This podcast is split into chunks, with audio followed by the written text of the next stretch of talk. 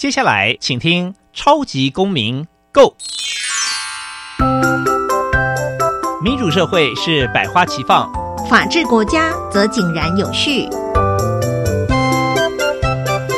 用心沟通，相互理解，以理思辨，相互辩论。欢迎收听《超级公民 Go》。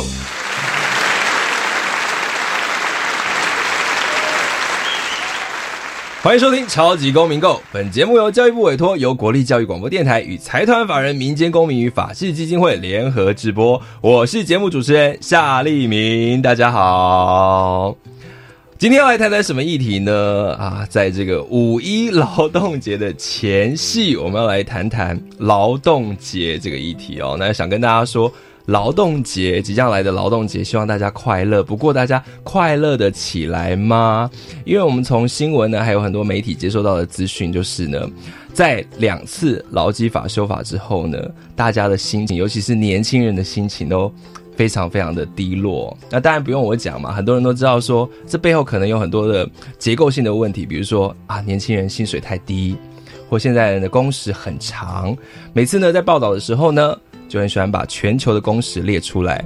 那我如果记得没有错的话，台湾的工时哦，好像是全球第六高哦。所以每次呢，这种数据提出来的时候，就让大家觉得，尤其是年轻人觉得相当的心寒。大家还快乐的起来吗？不过，我要跟大家分享一个我觉得很惊人的一个调查哦。在今年三月的时候呢，劳动部统计处有发布了一个。劳工生活及就业状况调查，这个调查结果里面呢，说了什么事情呢？他说，整体的劳工对于工作感到满意的占了百分之六十九点二，高过了二零五跟二零一六年的统计数据，所以是三年来最高哦。你有这种感觉吗？我大家听了之后，我看的时候，哎，我吓一大跳，我想说，哎，大家整天在骂政府的劳工政策，不过。会不会那只是你的同温层呢？整体感到满意的人有百分之六十九点二哦，所以非常非常的惊人，就有一种很矛盾的感觉。所以我们今天呢，请到一个专家来跟大家谈一谈，到底劳动节快乐还是不快乐？在那之前，我们先进入下一个单元——小小公民听看听。小小公民听看听。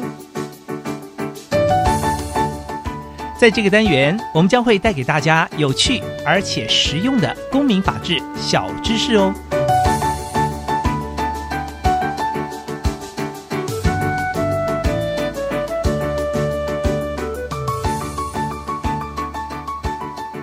什么是劳动基准法？简称劳基法，是台湾最基础的劳动法律。主要呢是要规定劳动条件的最低标准，保障劳工权益，加强劳雇关系，还要增加社会与经济的发展。在制定的法律里面呢，就有非常多劳工权益保障的内容。在民国七十三年的七月三十号公布实施。而在二零一八年的三月一日，新版的劳基法上路，里面呢有关于轮班间隔调整、七休一调整以及工时调整等适用例外的情形行业别，另外还新增了不同的法令，引发了修法倒退三十年的争议。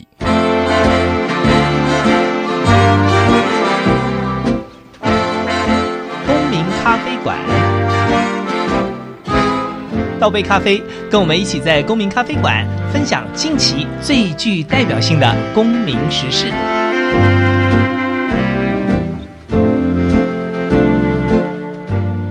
接下来，我们欢迎今天的来宾——台湾劳工阵线秘书长孙友莲秘书长。主持人好，各位听众大家好。Hello，秘书长好，好久不见啊！对呀，其实我们常常在街头见面哦。是的，那有机会在节目上好好聊一聊，我也非常的期待哦。那当然，呃呃，台湾的这个社会运动很有趣哦，就是说不管你去参加哪一个啦，哈，都会看到老朋友，因为真的很关心。关心劳工议题的人，其实同样会关心很多，不管是环境的议题，或者是司法改革的议题，或者性别的议题。没错，大家在街头上都是好朋友。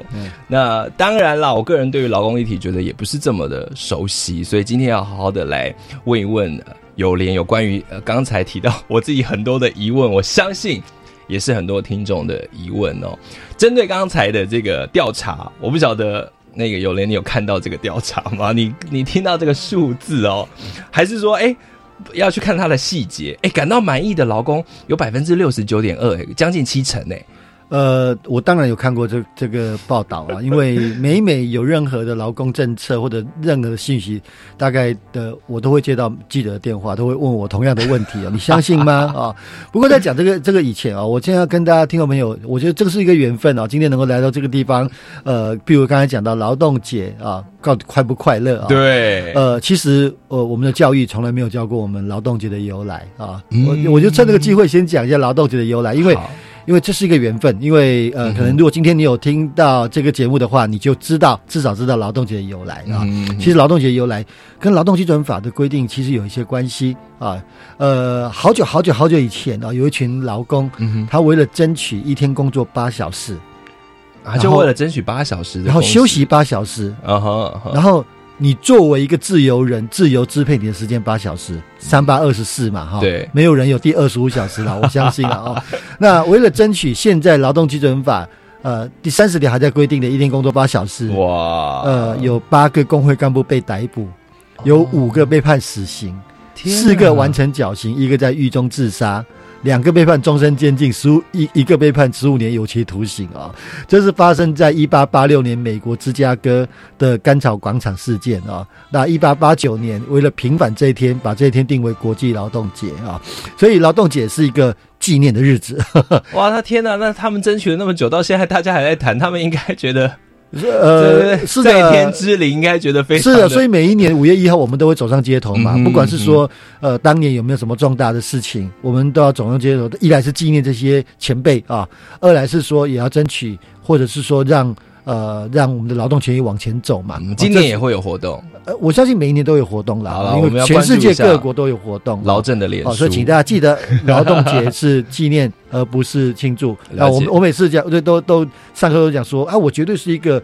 支持废除死刑的人为什么？因为劳动节本身就是个冤案嘛，只是为了争取一天工作八小时就被就被吊死了。那在芝加哥的甘草广场有一个纪念碑，上面有一句话，就是那个在呃被行刑前被吊死前啊的这个呃，然后那个美国那个死刑都是那个那叫什么？那叫那个就是就是吊。吊就是绞刑嘛，叫绞刑啊！对，我绞想不出那个，就是会有人就是把你的绳子套在是的，是的。然后他在呃被呃行刑以前讲了一句话，讲说总有一天我们被打压的言论自由会比你们呃要镇压的更加的洪亮哦。我觉得那句话还蛮有意思的。对，好，那当然就回到刚刚主持人讲的那个调查啊。其实任何的统计了哈，任何统计都一定会有正的。呃，意见也会有反的意见，就是统计吊诡的地方，包括说你怎么问，你怎么去抽样啊？那呃，只要是以有有正常的抽样，或者是说他在研究方法上面没有太大的问题的话，呃，还是有些人会相信统计啦啊。当然，那因为我我们也不能这样讲嘛，就是说，呃，我做的就是就是千分千真万确的，你做的就是假的，也不也也不太可能有这样的评论啊。对，不过这份。这份调查我觉得蛮有趣的，讲说，呃呃，快乐的程度比较高一点。对，呃，我宁愿相信那是这一两年基本工资调的比较呃大幅度比较大的原因啊。那这也是我们长期以来的这个诉求嘛，因为因为呃，大家都知道台湾的。重要的一个劳工的问题就是低薪，而这个低薪的问题是长期以来我们所关注，而且在认为它是一个呃结构性因素下的结果，它也是一个政治选择。啊，经经济学家有一个叫做 Programman 啊，呃，Programman 这个很有趣，Programman 讲过两两两句话，第一句话啊，他他讲过很多话了，他第一句话我们非常不同意啊，他讲说被剥削总比失业好啊。经济学家讲会讲出这样的话不意外啊，因为因为你经济理性对经济理性嘛，就是说就你听听众朋友，你永永远不要忘记，雇主永远都有认为你有一个自由，你有选择一个呃不选择一个低薪的自由。哎，既然是低薪，你可以不选择来工作啊，那这是呃资本家对你可以不做，这是资本家或者是自由主义新自由主义最最他的。在脑袋里面根深蒂固的价值，而你价值选择没有所谓对错。Paul Gruen 讲的第二句话，他想说低薪是一个政治选择。我们可以有其他的选择，嗯我觉得这句话就蛮有道理的啊啊！当然，我就选择性的理性会放大他第二句话。那所以低薪的问题如果解决的话，我相信台湾劳工的快乐的那种呃心情或快乐的呃这个感受会更加的更加的稳定，或者更加的大一点。所以依照刚才这样的逻辑来讲哦，如果真的不满意这些工作的人，也许他也不是这个调查的对象，他早就已经可能。去别的领域或等等之类的嘛，但大家都还是劳工。其实说到薪水到底有没有涨，其实这份报告里面很有趣，诶，他说到其实大家最不满意的其实还是工资，诶，是的，即便有这么多人满意，但满意是对于整体的工作有很多的面向。那如果我们切入一个一个细看的话，其实大家最不满意的百分之七十七点二的人都不满意的就是工资。嗯，所以虽然说呃好像有一些调涨，可是大家普遍的。感觉不大，也许是因为我们的物价波动也也很高嘛。嗯，那我最常听到的一个说法就是，我爸妈啊，就是我我爸爸妈妈这一代，就是民国呃五六零年代就出生的人，就会讲说，哎，你们薪水，我们当初出社会的薪水，有些比你们还要高，哎，我们可能四万五万，哎，你们现在有有的人连四万五万都达不到，哎，所以调整这个基本工资，一般人民他会有感吗？或者是年轻人还有一个时候会觉得很悲哀？你有时候会看到什么？台湾平均薪资六万，那说，哎，那我领三万，那我是 我是我是怎么了？对，这就是一个问题啊！我们在二零一一年出版了一本书，叫《崩世代》，嗯，就预言了，如果我们呃不去挑战这个喂养台湾长工时低工资的政治结构的话，那呃情况会继续的恶恶化。嗯，那。呃，低薪的问题，它不只是低薪的问题，它还包括你的消费能力，嗯，包括说你，嗯，钱有没有没，你的所得有没有办法滚回经济循环的这样的一个机会？能不能买房子？对对啊，你不要说买房子啊，不要说买房子太远你能不能买买你生活必须的这个？哎呦，卫生我觉得房子房子当然是一个另外一个议题啊。嗯呃，再再再再讲一个概念啊，其实我觉得，呃，每一个人都要深刻去反省自己对于某些事情的看法，因为毕竟我们活在资本主义里面啊。对。我问大家一个问题啊，房子是拿来住的还是拿来买卖的？当然拿来住的啊。是的，假设大家的想法都跟我们一样，房子是拿来住的，避免我们餐风露宿，避免避避避免我们给我们一个遮风挡雨的地方的话，那房价应该不会太贵。也就是说，大家都去太过过度强调房子或土地作为一个商品，它的交换价值。嗯啊，我能在这个交换过程里面获得多少的利益？如果大家的心态都是如此的话，那房价当然是高的。讲的有道理，因为其实有时候，呃，很多比如说长辈啦，他一方面会讲说：“你看，你看，你们这些年轻人赚那么少钱，根本连什么房子、连厕所都买不起。可是，如果一旦你存到一些钱的话，那又会台湾人又会有一个观念，就会说：哎，你应该多买一些不动产吧。” 累积起来当做你的投资，这两个好，这两件事好像是有一点矛盾。是啊，我我我我强烈主张说，你有两 两栋房子以上的，你第二栋房子你必须要课重税，这是一个这是一个分配的问题。对啊，那当然回过头来讲到薪资啊，就是说薪资低落的问题，它可能会影响社会福利的结构，包括说我们的呃社会保险体系有没有有没有办法呃延续？因为有一个议题逐渐在台湾。呃，一定会是一个严重的问题。一端是少子女化，嗯一端是人口老化。嗯哼，那那听众朋友，你大家想一想哦，如果将来下面缴税、缴保费支撑你退休、老年经济安全或者老年经济安全的这样的一个一个人越来越少的时候，那是一个多么恐怖的社会啊！那少子女化的问题，当然也是低薪下的一个结一个一个结结构一个结果嘛。啊，因为。呃，钱价的不高，摩托拍瓜嘛，所以大家觉得我已经没有能力再养育下一代了，我就选择不生了，好，就选择不生了。所以低薪的问题，请我还还是要呼吁了哈，现在的政府必须要花更多一点时间。我宁愿你真的就赶快赶快呃跳离这个所谓的工时的正义的泥沼啊，赶快好好去面对低薪的问题。比如我刚刚主持人讲到一个，我们的平均薪资。我们平均薪资其实没有没有六万啦，没有六万吗？没有六万，我的那个怨念太深了。专技专技人员有到六万 六万八左右了啊。但是总从总体的平均薪资大概是四万八、四万九，多少了四万八、四万九左右哦。哦，那还是一样啊。对于领呃二八，好，所以啊，这是吊诡了，这是统计吊诡的地方，对不对？呃，平均薪资四万八、四万九，OK。那有多少人？呃，这主技术实际上会公布一些资料嘛，对不对？就平均薪资四四万八、四万九，但是有多少人薪水在三万以下，多少人薪水在四万以下，对不对？那呃，你如果你去大概校正校对一下。大概平均有百分之七十到七十五的劳工，他的薪水是低于平均薪资，傻眼呢。哎，所以，所以其实有没有高薪者？当然有高薪者，这个社会一定是如此。那有一派人讲说，高薪者是因为他们努力，嗯，他们呃积极向上，所以他们高薪，你不能妄谈，对不对？对啊啊，你自己你自己呃不努力，你当然就低薪啊，这是一种，这是一种说法。另外一种说法是。的确，我们的整体的这样的一个财富分配、财呃所得的分配的部分，尤尤其是薪资所得的这部分，已经是非常非常的不平等啊。对，那这牵扯到说，台湾的雇主为什么不也不愿意，也呃也也没有把这样的一个经济发展的利益分配给劳工？对，因为我们同时看到什么台湾 GDP 还是有在上升呐，不是说台湾 GDP 一直下降还是怎么样的，所以你就想说，那我们台湾这些赚到的钱落入了谁的口袋？对啊，所以像我们这种政策理性的人，就会回过头来讲说，那如何解决嘛？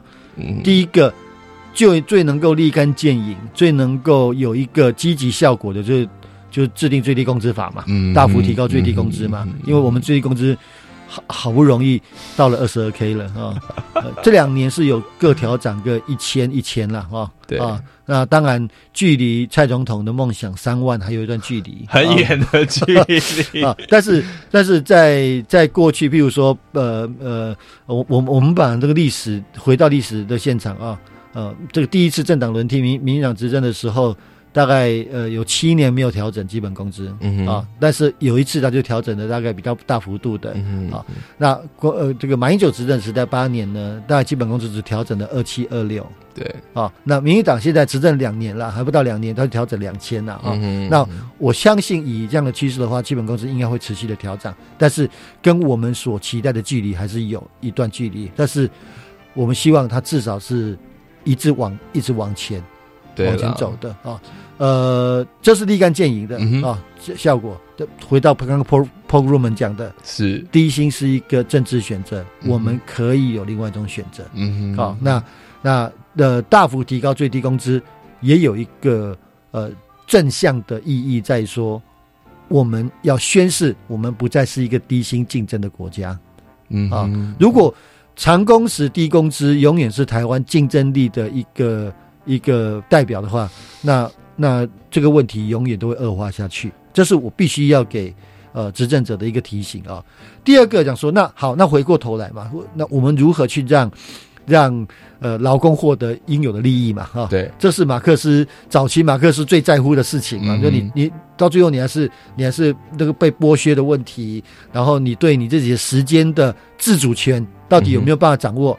好，我们就讲分配的问题。嗯哼，那。呃，未来应该要透过一些，既然 既然他没有办法做，既然雇主不愿意自自己来做，那当然要制度性的去做。嗯，这这这这没办法，这一定是如此啊。对，就好像我常常讲说，假设这个社会呃没有办法自己团结的话，那就要有一套制度去让社会团结。嗯哦，避免社会至少门前雪嘛。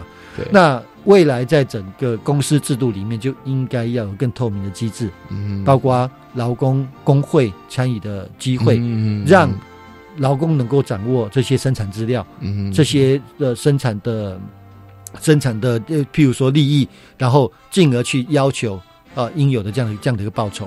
那当然，这绝对不会是单一的政策能够达到的结果，包括我们也要去检讨我们是非常不恰当的移工政策啊。对。啊，因为，因为呃呃，说实在的啊，我们我每次在讲移工政策的时候，我都会跟听众、跟呃下面的听呃这个，譬如说上课的时候跟学生讲啊，对，我说我我最喜欢引用意大利诗人讲的一句话，嗯，我们要的是劳动力，来的是人，嗯，所以我们要检视我们有没有用对待人的方法去对待这群我们帮我们。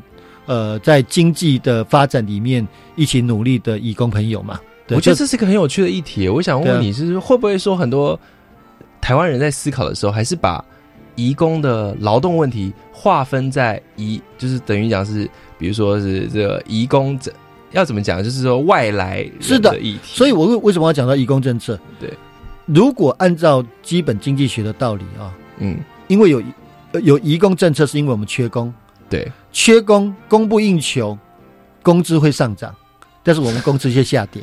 对呀。啊，这是这是一个最基本的道理。嘛。我我我每次讲这个道理，我我我跟官员讲这个道理的时候，他们都支支吾吾的嘛，因为、嗯因为移工政策只是一个满足台湾经济发展低薪的需求。好嗯好，那当然，这在学理上面讲说，这是一个制造一个拥挤的劳动环境，对，让本劳跟外劳都没有议价能力嘛，就你失去了那个议价的能力，嗯。所以我才刚刚才会特特别讲到移工的这样的一个事情。所以它不是一个单一，譬如说提高最最低工资、制定最低工资法就能解决。对，呃，提高最低工资法在底层，或者是台湾人数越来越多的部分工时者，他就立立即的感受到的，他的工资是上涨的。好嗯哼，那低高于基本工资的部分呢，雇主还是不分配给你啊，那你就要靠相关公司治理的制度，包括公司法，包括其他的这个方式，让公司能够来 合理的分配。譬如说，譬如说，至少你上市上柜公司，你必须要有这样的一个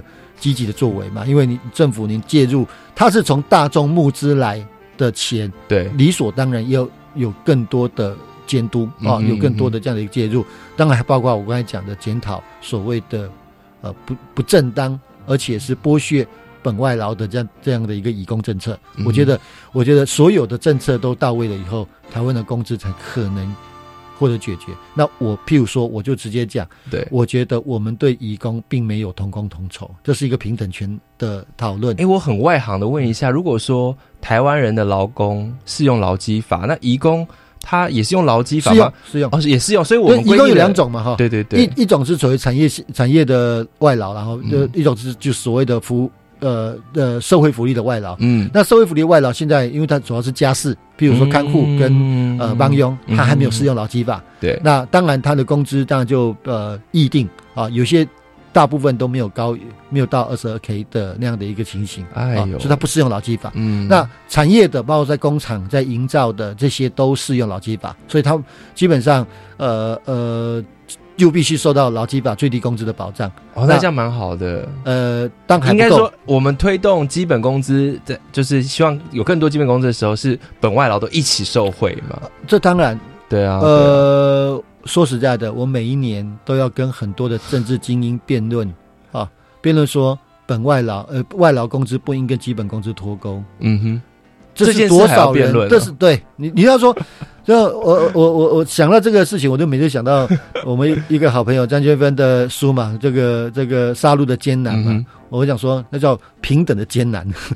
原来平等如此的艰难，平等难道不是我们打从心里面的一个价值吗？每一个人都应该得到平等的对待嘛，对不对？嗯，但是呢，到目前为止，还有很多的政治精英脑袋里面想的是说，哎，他在他的母国，不管是菲律宾，不管是泰国也好，薪水都很低，所以他才跑来台湾。我们为什么要给他台湾的工资呢？我们应该给他比当地的工资都高一点的工资，他就愿意来啦。这是自由市场嘛。哇，但是，请不要忘记，基劳动劳动基准法是本国嗯最低的劳动基准，嗯劳动基准法第嗯二十一条，嗯工资由劳资双方议定，当然是自由的企业。嗯，但不得低于基本工资，嗯这是一个政策性的保障，嗯因为劳资真的是不对等的。好，我们在这个第一段哦，就我我自己就理清了很多的观念，即便因为、应该这样讲说，要喊说哇，要有要劳工要有权利啊等等啊，这个非常容易，喊口号很容易。可是如果你要进到比较细致的内容，或者是去理清一些议题的话，还是得要好好的坐下来谈一谈。我觉得下次不管是走上街头啦，或者是说在呃打开电视的时候也一样，因为有时候。呃，我觉得回到法规，有时候我觉得它有点太复杂了，所以大家看有时候看了半天，不知道是 公说公有理，婆说婆有理哦。那也许就是要你能够对一些东西有基本的概念，你才能够去理清说，到底这个人讲的有没有，他讲的到底是不是一个真理，还是说他只是在胡诌？所以我觉得第一段我们就理清了非常多的概念。那下一段回来呢，我们要来继续看一看这份报告里面很有趣的数字。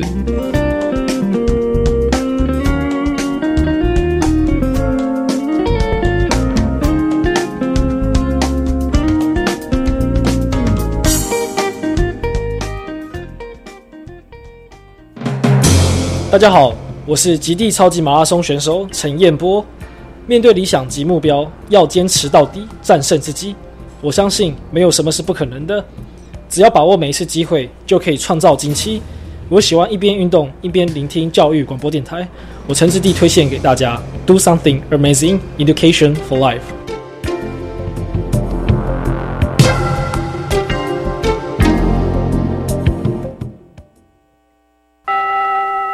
老师，政府说要推新南向，我们在学校有没有机会学新南向国家的语言啊？有哦，在一零八课纲里面，我们有新增七国新著名语言可以选择，从小就可以加入新南向政策哦。嗯，那我要怎么知道相关的资讯呢？教育部课程协作中心在每个月十号都会发行电子报，传递新课纲相关资讯，所以如果想知道内容的话，可以赶快去订阅。上网请搜寻教育部课程协作电子报。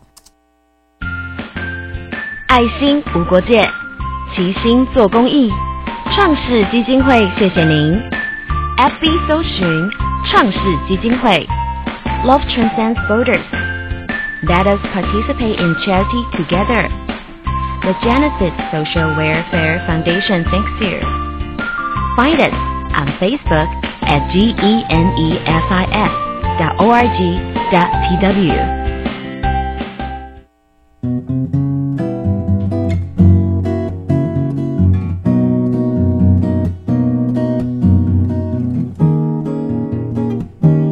我是苏命苏米恩，你现在收听的是教育电台。哦，朋友们，就爱教育电台。耶耶耶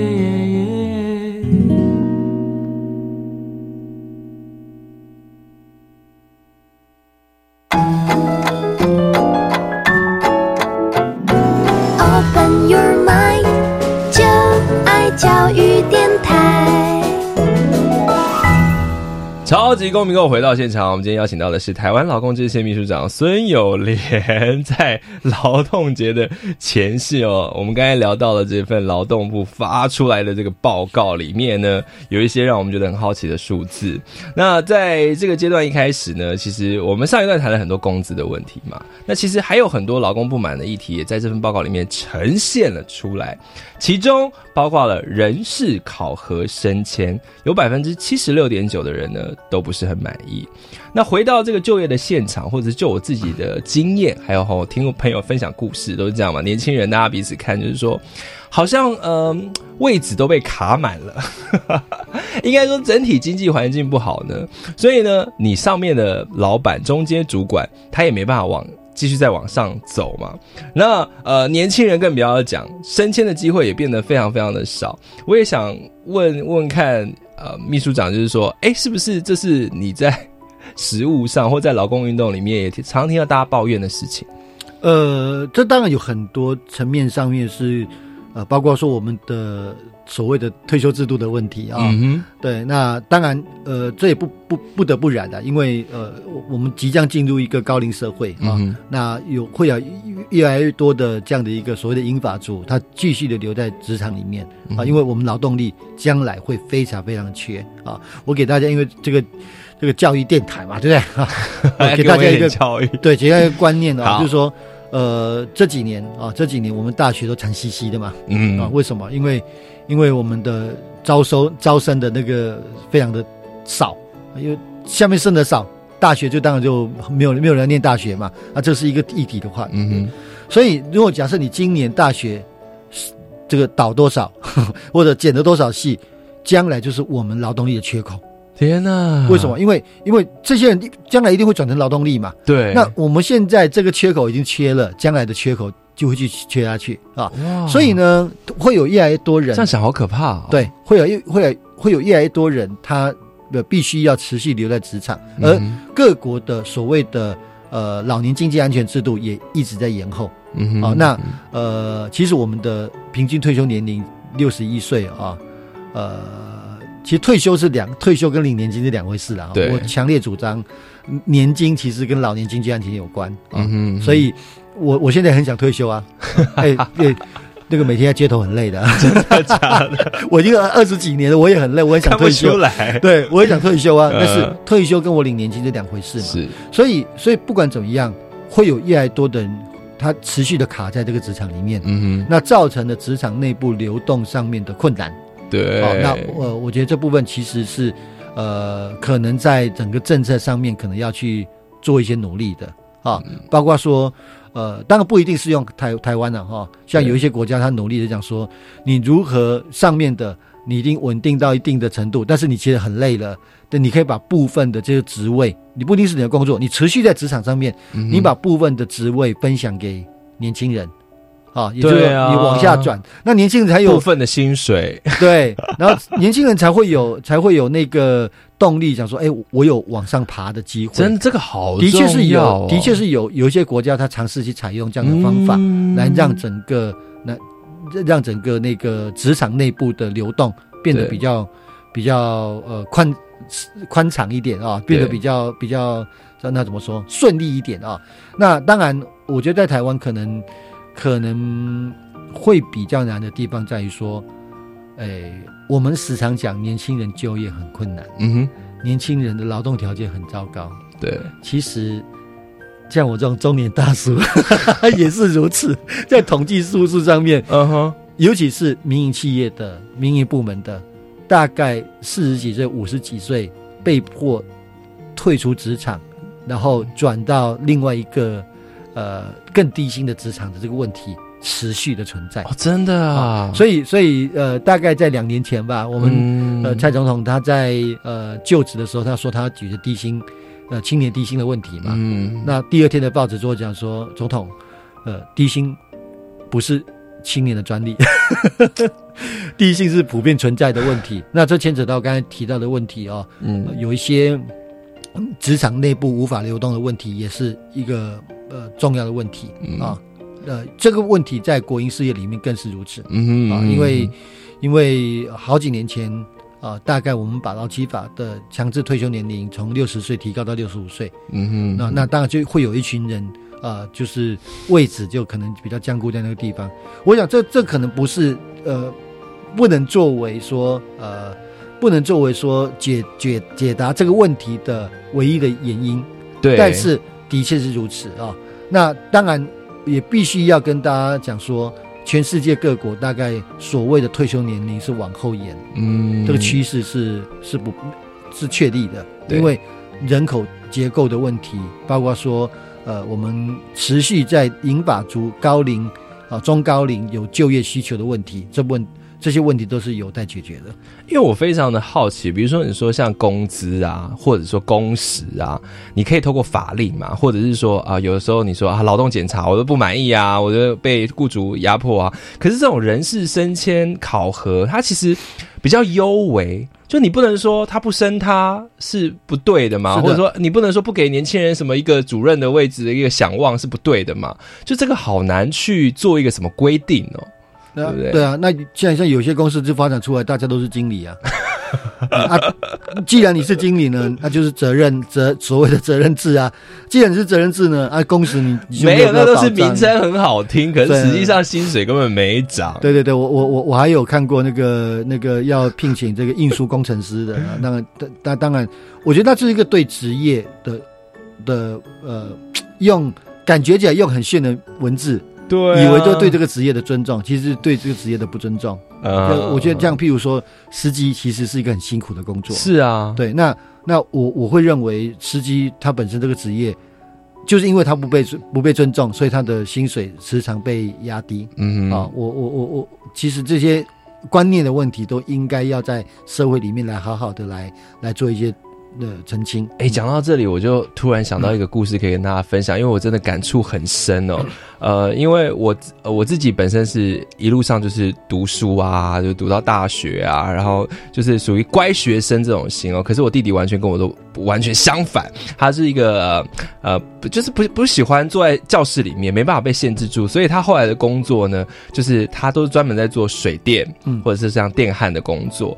那我为什么特别要提到我弟弟呢？是因为我这次呢观察到他有一个很大的改变。为什么？他去澳洲工作了两年，而且在澳洲工作两年，大家很熟悉嘛。现在很多人就是说啊，要去澳洲打工度假。一开始的确是打工度假，但是后来呢，他就遇到了一个赏识他的老板，所以他就开始呢，可以开始做呃一些比较难度比较高的电焊工作。那两年之后呢，他老板也愿意用签证的方式让他留在那边。那我说他的改变是什么呢？他告诉我说，他在台湾的时候呢，老觉得自己被人家看不起，嗯，常常觉得说，哎、我跟人家讲说，哦，我在做这个水电电焊，比如说过新年遇到亲戚朋友，然后亲戚朋友说，哦，就嗯没有什么得到什么正面的回馈。可是如果你是老师，你是医生，你就不一样。那他说他到澳洲去，他发现，哎、澳洲人不是这样、哎，澳洲人穿着工作服就可以去百货公司。就可以去大卖场逛街，很正常。而且在澳洲，你穿工作服的人领的钱不会比领不会比穿西装的人领的钱还要少。这个概念，他回来跟我讲的时候，我看到他哎、充满了自信，我就觉得说天哪，到底是一个什么样的一个地方？像台湾到底是怎么了？会整体的对于劳工有一种负面的观感。没错，我觉得这个当然这些呃士大夫或者是过去求呃那种升学主义之下的那种结果啊，整个社会还没有扭转过来。嗯哼我们其实我们很缺类似像水电工这样的一个工作，嗯哼但是这个社会却认为它应该是低薪的。嗯啊哼嗯呃呃，坦白讲，我也不认为社运应该是低薪的。哼，真的，对，我因为因为其实其实譬如说了哈，包括说像照顾嗯哼啊，照顾我们对照顾的想象就是呃中高龄，然后二度就业的妇女，嗯哼哦，现在就多了一个新新住民啊，嗯哼但但是我们不愿意给这样的一个辛苦的工作应有的报酬，嗯哼，所以我们就大量的外包给谁？外包给呃所谓的义工，嗯哼好、然后他们二十四小时都 stand by，呃，在做照顾的工作。嗯但我我其实其实如果你换过头来讲说，这是不是一个辛苦的工作？当然是。这是不是一个专业的工作？当然也是。这是不是一个应该要有更多的尊重？至少在工资的这个部分给予更多的尊重，啊嗯哼应有的报酬，当然也应该是啊。所以我觉得。呃，这个部分应还还有待扭转了啊，就是说整个社会对技术的不尊重，嗯哼对于某些职业的呃不尊重，我觉得这部分是要不断的、不断的讲，不断的、不断的跟大家沟通，让大家去讲说，不然的话，不然的话你，你你你要怎么去去让这些技术发展呢？我想我想到一个例子啊，嗯呃呃，很多新加坡人啊，嗯其实很歧视这个移工啊。那是很多基层的工作都是移工在完成的，譬如说像 像新加坡，它是一个岛国了哈，比如说很多的那个他们是有阿阿拉伯移工是不是？还是哪里？哎没有了啊，啊，不是阿拉伯，阿拉伯很有钱对，孟加拉啦哦，，孟加拉，啊，那到就比如他们很多呃呃开公车的都是中国的义工，嗯或者前前几年呃发生了一个中国劳工罢工的事件，就一一一大批就被被被遣返的哈。那新加坡不是一个太民主的国家 啊，嗯然后。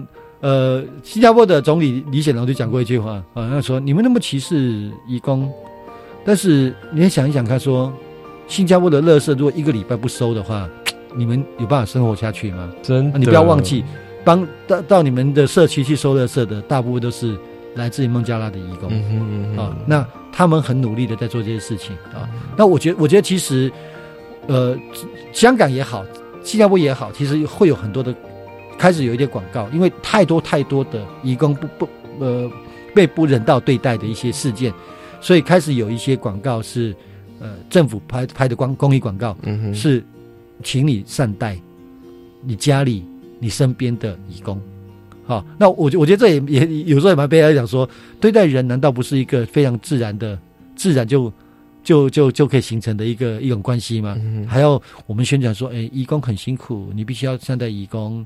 那我当然回过头来，我们就好好的想说，我们社会的文明到底要怎么样去努力，避免一些我觉得对很多人不是那么友善的环境嗯继续的发展下去。嗯，我觉得很有意思欸，因为我们每次想到劳工问题，总觉得要骂政府，先骂政府。你看人在制定什么政策，可是我们刚才举的几个例子哦，有时候是整个社会的观念，是的，就是一方面一一边骂政府，自己也要稍微做一点改变。我觉得这是非常好的提醒哦。那下一段回来呢，我们要请那个 有人来谈一谈哦。那来看一看，那我们接下来看到这份调查之后呢，呃，台湾人那个尤其呃，不管是刚才讲到年轻人，或者说中年失业的人，那接下来应该要怎么办呢？下一段我们马上回来。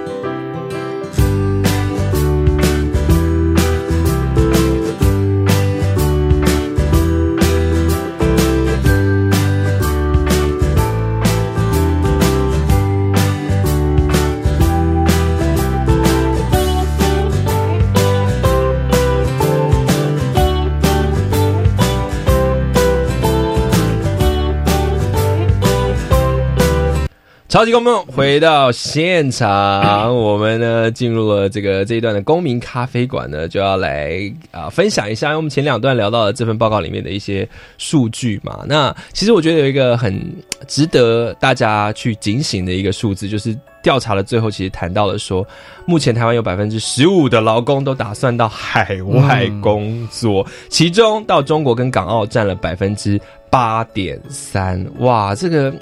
真的是哈，大家准备要西进了。同时，如果大家之前有关心说啊，中国开始对台呢有提出了一系列的这个会台政策，而且看来这样的政策会越来越多。当然有另外一个政治的议题，我们撇开这个政治议题不谈，我们我们就说人总是要生活嘛。如果我在台湾，你看我们刚才前面讲到的问题都没办法解决，低薪啊，这个工时啊，或者是哦没有办法升迁啊，是不是出走变成了？台湾人接下来唯一的选择呢？秘书长有看到这个趋势吗？看到这个潮流，就是说，还是说，其实，哎，本来这种世界劳动力流动就是很自然的现象嘛，但是我们。早几年好像还有一个说法，就是说，哎，你会不会什么？呃，其实这个例子也很不好，就是讲说，哦，你看台湾会像菲律宾一样，然后呢，台湾人就会变得台老，然后所以也有很多人说，现在呢，去国外工作的人，不管到澳洲或哪里，啊，到中国也变台老。这个这件事我们应该怎么思考？台湾人想到海外去工作？呃，我分享一下我昨天在高铁上面读的一本书。好，这本书叫做呃叛离。抗议跟忠诚啊，那这本书很有名啊。我我在上课的时候，时常以前只有英文版的时候，我也就常引用啊。就是说，当你碰到一个事情，它主要是分析说你对一个消费啊，譬如说你你你你你买这个事情，买买一个商品，那它变它变得不好了，你是叛离它，譬如说你就挑其他的商品买，还是你就抗议说你为什么不？不把商商品做好，嗯，好，还是你就保持芥末，呃，我就继续的忠诚，嗯，那你对组织也是一样，嗯哼，好，你对国家应该也是一样，就比如说你在我就常上课的时候跟工会干干部讲嘛，我就教教人家主工或者这样说，如果你对你觉得你的公司有一些问题，你是叛离，我就就此此地不留人，自有留人处嘛，对不对？我就走了啊，还是说你就抗议？啊啊！劳工抗议的唯一方法就是的，千万千万不要，呃，单一的劳工去对抗单一雇主，因为你会死得很惨。所以团结力量大，你要组织工会。对，好，这是我我上课的时候的目的嘛，你要组织工会，用集体的力量去改变，改变这个组织，因为你热爱这个公司，那你就改变它，让它往你要的方向。嗯，那当然第三个你就输成嘛，你就保持缄默，就继续的过生活。那你到底会选择哪一个？所以刚刚的这个议题。青年选择了叛离，嗯哼，他走了，对，啊，他他这个觉得这个这个地方没有希望，啊，那这个地方没有希望，其中有一个原因真的是低薪，嗯哼，真的是这个劳动条件为什么都没有办法好起来，好，那好像抗议也也好像也没有太大的作用，那他就只好有能力的，不要忘记我说是稍微有点能力的，他可能就。往外走了，嗯哼，好，那不管是不管是呃早期呃这个所谓的到国外去度假打工，好，我就想举这个例子嘛，嗯，有没有风险？风险也很大。他们在国外被剥削、被欺负、被不当对待的问题，其实也是很严重，没错，很多的个案。像我们有一群朋友在澳洲就在做这部分的的组织的工作啊。那呃，我就时常问那些挨台湾缺工的朋友。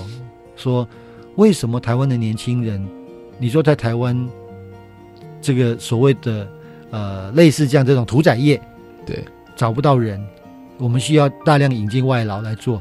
那为什么我们的年轻人愿意到澳洲去做相关的工作呢？薪水差太多了，薪水差太多嘛，所以大家必须要去承认这个事情。对，那那你够不够尊重这个这这这个这个产业？其实说实在的，你可以把它变成很人性的一个工作，不像以前早期那种大庭广众拿拿拿着刀，嗯，这个这个这个这个屠宰。现在已经很自动化了，那你你如何去做植物的再设计？你如何去让整个就业的环境更加的符合人性？那我相信你是留得住人的。嗯哼那显显然显然有蛮多的人开始觉得说这个国家没有办法给我没有看办法给我希望了。嗯哼，好，那那我我就只好往外跑嘛。所以这本书很有趣，这本书 我都会推荐大家看，因为因为是一本很很很很久很久的书。这个作者他其实另外一本书叫《反叛的羞耻》啊，嗯，所以我觉得我觉得他的他的文字都蛮蛮蛮好的。我听很多人就会讲说，当然我们都非常喜欢台湾，住在台湾很舒服嘛。那呃，政府也常常打出这个牌子，就说：“哎呀，你看，你看这个啊，新加坡威权国家啦，中国威权国家。”有时候啊，很多文青也觉得说啊，没办法忍受这种呃极权主义的国家。台湾民主自由法治，可是问题是谈到。要要生活，要工作，有时候别人说，你又听到很多在新加坡工作的朋友或中国朋友就说：“哎呦，我跟你讲，你不要想那么多，你要知道，呃，新加坡你在新加坡的薪水跟在你去中国的薪水，哎，那都是跟台湾是一倍以上起跳。或刚才讲到那个屠宰业也是一样，呃，我自己的朋友去澳洲，他说：，哎，我在这一个礼拜的薪水就是台湾一个月的薪水。是的，那你这时候。我不知道哎，民主自由 讲说实在说难听一点，能够当饭吃吗？呃，这当然跟民主没有太大的关系，是大家抱怨是这样，到最后还是要用民主去解决这个事情。对啦，对我我我们永远永远无法期待。这个这个出现一个席维席维尼王帝嘛？开玩笑。哎，这这个我我倒觉得很有趣，就是说，好像大家总会想要，我觉得其实我不晓得老公运动是不是也这样，就是大家总会好像要等一个人来救我们，有吗？对对啊，但是我觉得民主，譬如说我们最近一直在讲的，呃，什么是台湾下一条的选择啊？我们我们认为。自由、平等跟社会团结，嗯，应该要更努力的做。这是我们最近出了一本新书，叫《社会民主是什么》。嗯嗯对，但一直在强调。我我最近的大概五六场的演讲都在讲这个事情。嗯啊，自由跟平等，嗯我们好好去辩论。嗯啊，我为了让为了让他平等，我可能要牺牲掉我部分的自由。嗯那那你你你做了怎么样的准备？嗯，那我们如何透过一套社会团结的机制，让大家都。都绑在一起，都都感受到彼此之间的那样的一个一个扶持啊。那我我跟我我就讲一个例子好了啊，就是延续刚刚那个出走的。对，我们去年呢，我们的政府呢就敲锣打鼓定了一部所谓的揽才法案。哦，什么叫揽才法案呢？就是延揽外国人才的专法。嗯哼。好，蛮好的，听起来。好伟大的，但是你 你自己人才都留不住了，还懒才对对对，我我想说这是一个吊诡的，有哎有道理，对啊，你自己人才留不住，他应该先退一步留才专法，对留才。啊，为什么留不住留留不住人才？是因为我我很很多很多时候，呃，我我们我们我们我们也无法无法期待说每一个人都有很有公运或者是其他的这样的一个基本思考，我单纯。生活的理性，嗯，我就我我必须要有更多的发挥的空间，嗯哼，他可能做了一个选择，就是外流嘛，啊，那这个这当然这当然呃的确，因为我们讲说新南向或者任何的那个，我们都必须呃不应该把目光只放在台湾，对，这的确是如此啊，但是呢，你自己留不住人才，你何来揽才呢？那我就举一个例子，从马英九时代到现在的时代，官员都告诉我们。挂波件，我们绝对不会松绑一件事情，就是薪水不得低于不得低于四七九七一。嗯哼，哎，这个奇怪哈，就不它不是整数，它不是整数哦，四七九七哪里来的？对，我想说，后来我就写了一篇文章，我说我说这十几年来，我们的官员的志气停留在四七九七一，四七九七一是二零零四年。我们在呃，因为那时候那时候其实开放白领外劳嘛，嗯，后来发现有一个工地突然间有有几个外劳，呃外国人，然后直灾死亡，嗯，然后呢就就就后来去去追这个问原因者，用假白领、真蓝领的方式进来，嗯然后就不幸的发生直灾的事件，然后就死亡了。嗯。好，然后呢，后来就讲说，以前呃白领引呃的白领所谓的白领外劳或白领的进来的话，就是门槛都比较低，你相关科系有两年的工作经验嗯啊，还有一个我忘记了，太久没有用，然后就你就可以进来。嗯后来在两千零四年，就以当时专技人员的平均薪资四七九七一定了这个标准，一个门槛。所以你看，现在在二零一八年，我们还讲已经十几年了。嘞，对，所以我们的志气，我们的官员志气是停留在 一九二二零零四年。但如果说你如果说你用，呃，譬如我刚才讲的、嗯官方统计嘛，对不对？对，哦，主计处的资料、劳动部的资料，你去你去看的话，用同样的标准去计算，也就是所谓的专技人员、嗯哼，专业技术人员的平均薪资，嗯哼，现在是六万八。对啊，所以照理来讲哦，你应该要调到我们要的人才。假设他真的是人才，对，他的薪水应该要高于六万八。嗯哼嗯哼，但是我们的志气停留在二零零四年，这是我我一直在一直在呃跟社会对话、跟官员对话的地方。那难道难道台湾就永远停滞在二零零四年吗？如果这个心态是确立的话，那那难怪难怪我们低薪的问题无法解决嘛？难怪我们的年轻人觉得说，哦，我现在都二零一八年的物价是二零一八年的物价，不是二零零四年的物价。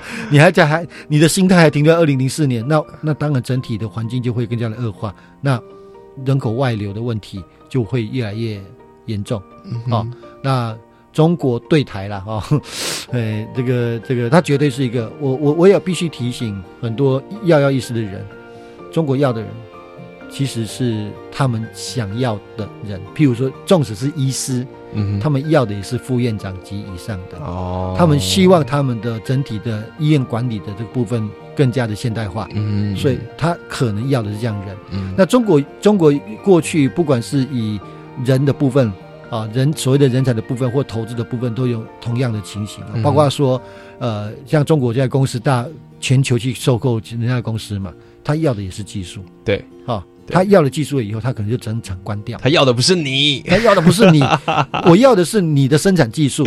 譬如说，他在并双龙汽车、韩国双龙汽车的时候就是如此 真啊，所以引发了他韩国韩国社会很大的反弹，说嗯啊，你你要的不是不是我啊，你要的不是我们的这个这个厂，嗯你要的是我们的设备跟我们的技术。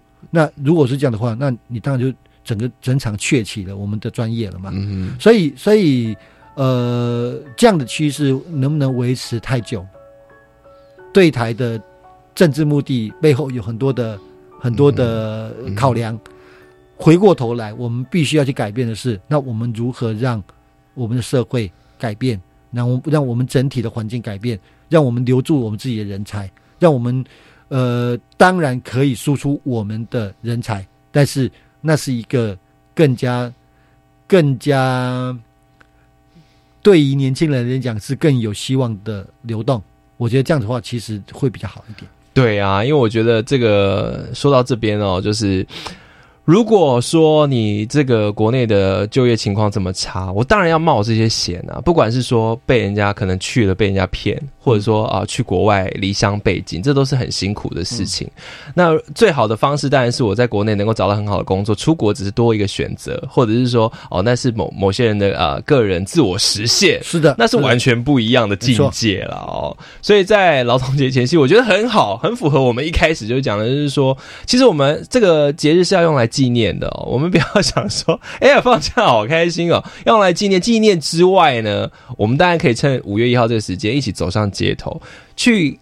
一起参与一下，了解一下台湾目前的劳工状况到底遇到了什么样的问题。那很多的前辈已经走在我们前面了，像是劳工阵线秘书长孙友莲哦，已经一路上看到台湾的这个发展，所以呢。呃，还是要跟大家说，呃，希望大家劳动节呢都可以，当然过得平平安安的。那同时之间呢，也希望说大家可以去反思一下，我们刚才讨论到了很多的议题，包括对于劳动的态度，对于所谓劳工阶级的态度，或者是对于移工的想法等等，这都非常非常的重要。今天非常感谢啊，劳工这些的秘书长孙友莲来到现场，感谢你，谢。谢，好，我们就下次见喽，大家拜拜。拜拜。学习思辨的智慧，散播正义的种子。超级公民购是由教育部学生事务及特殊教育司委托国立教育广播电台与财团法人民间公民与法治教育基金会共同制作。